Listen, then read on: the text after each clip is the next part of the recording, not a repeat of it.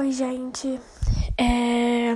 Eu queria muito gravar hoje o episódio 20 da temporada 2, ou seja, é o décimo episódio dessa temporada, e a cada 10 episódios eu fecho uma temporada.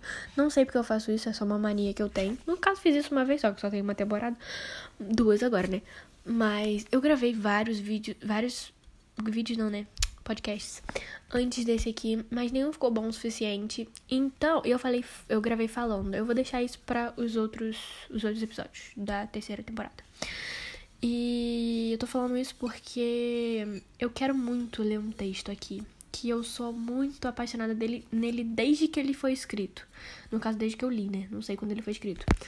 E eu vou. É, eu acho que já tem uns quatro anos. É porque eu não tenho noção de tempo, mas deve ter uns quatro anos que eu li. E desde então ele tá salvo no meu celular. Porque eu simplesmente sou apaixonada nele.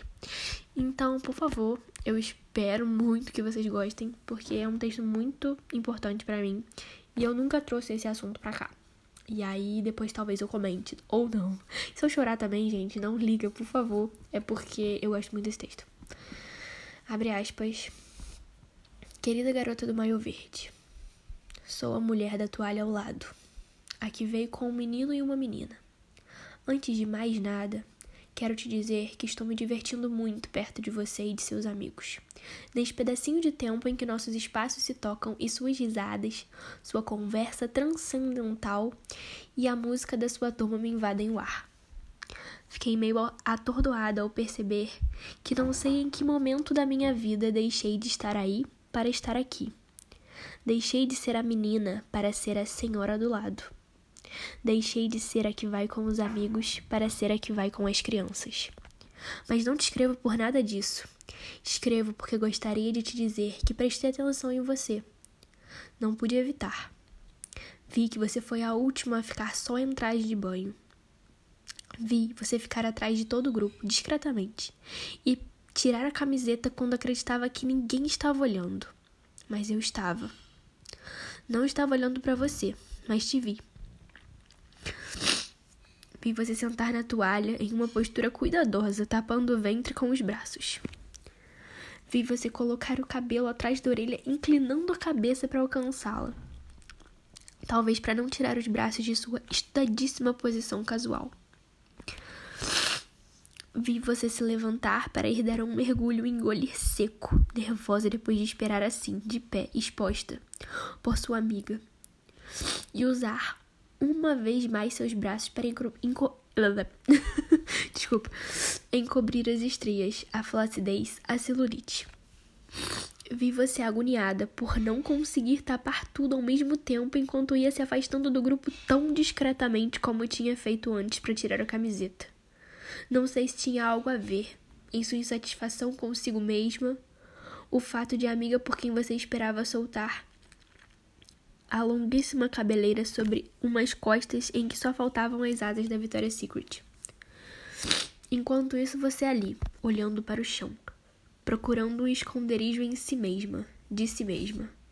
Eu gostaria de poder te dizer tantas coisas, querida garota do maior verde. Talvez porque eu, Antes de ser a mulher que vem com as crianças, já estive aí, na sua toalha. Eu gostaria de poder te dizer que, na verdade, estive na sua toalha e na de sua amiga. Eu fui você e fui ela. Agora não sou nenhuma das duas. Ou talvez ainda seja ambas. Assim, se pudesse voltar atrás, escolheria simplesmente curtir a vida em vez de me preocupar ou de me vangloriar por coisas como em qual das duas toalhas, a dela ou a sua, prefiro estar. Queria poder te dizer que vi que carrega um livro na bolsa. E que qualquer ventre agora. Não, desculpa, gente. E que qualquer ventre que agora tenha seus 16 anos provavelmente perderá a firmeza muito antes de você perder o juízo. Gostaria de poder te dizer que você tem um sorriso lindo e que é uma pena estar tão ocupada em se esconder que não teve, que não, que não te sobre tempo para sorrir mais vezes. Eu gostaria de poder te dizer que esse corpo do qual você parece se envergonhar é belo simplesmente por ser jovem. É belo só por estar vivo, por ser invólucro e transparente, invólucro e transporte de quem você realmente é e poder te acompanhar em tudo que você faz. Eu adoraria te dizer que gostaria que você se visse com os olhos de uma mulher de trinta e tantos anos, porque talvez então percebesse o muito que merece ser amada, inclusive por você mesma. Eu gostaria de poder te dizer que a pessoa que um dia te amar de verdade não amará a pessoa que você é apesar do seu corpo, e sim adorará o seu corpo. Cada curva, cada buraquinho, cada linha, cada pinta. Adorará o mapa único e precioso que se desenha em seu corpo, e se não o fizer, se não te amar desse jeito, então não merece seu amor. Eu gostaria de poder te dizer, e acredite, mas acredite mesmo, que você é perfeita do jeito que é, sublime em sua imperfeição. O que posso te dizer eu, que sou só a mulher do lado? Mas sabe de uma coisa? Estou aqui com minha filha, é aquela do maior rosa. A que está brincando no rio e se sujando de areia.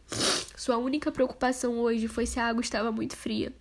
Não posso te dizer nada, querida garota do maior verde, mas eu vou dizer tudo, tudo a ela. E direi tudo ao meu filho também, porque é assim que todos merecemos ser amados. Que é assim que todos deveríamos amar. Fecha aspas. É, gente, chorei um pouquinho. É, esse texto ele é muito, muito importante. E hoje tá sendo um dia meio merda. E aí eu, sei lá, queria gravar justamente por falar. Acho que eu já falei sobre isso aqui. Ai, transformar angústias em arte, lá, lá, lá, lá. Angústias? Não, angústias. Desculpa, não sei mais o que eu tô falando. Então, esse foi o último episódio dessa temporada. Vocês me ouviram chorando, que beleza. então, nossa, muito bom ler esse texto. Beijo.